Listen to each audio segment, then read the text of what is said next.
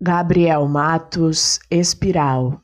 A vida não é cíclica, não há retorno a um ponto inicial. A finitude nos faz estrela colapsada, sendo forçados para baixo em um universo sem norte. Prisioneiro do tempo, a cada volta tenta consertar o coração quebrado.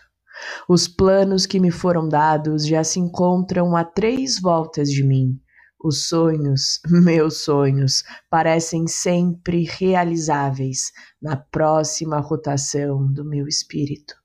A gravidade continua nos puxando, sem o menor pudor. Não pense. É preciso não compreender o destino. A criança aprende, o adulto machuca e o velho pede perdão. Sem retorno, nos despedimos.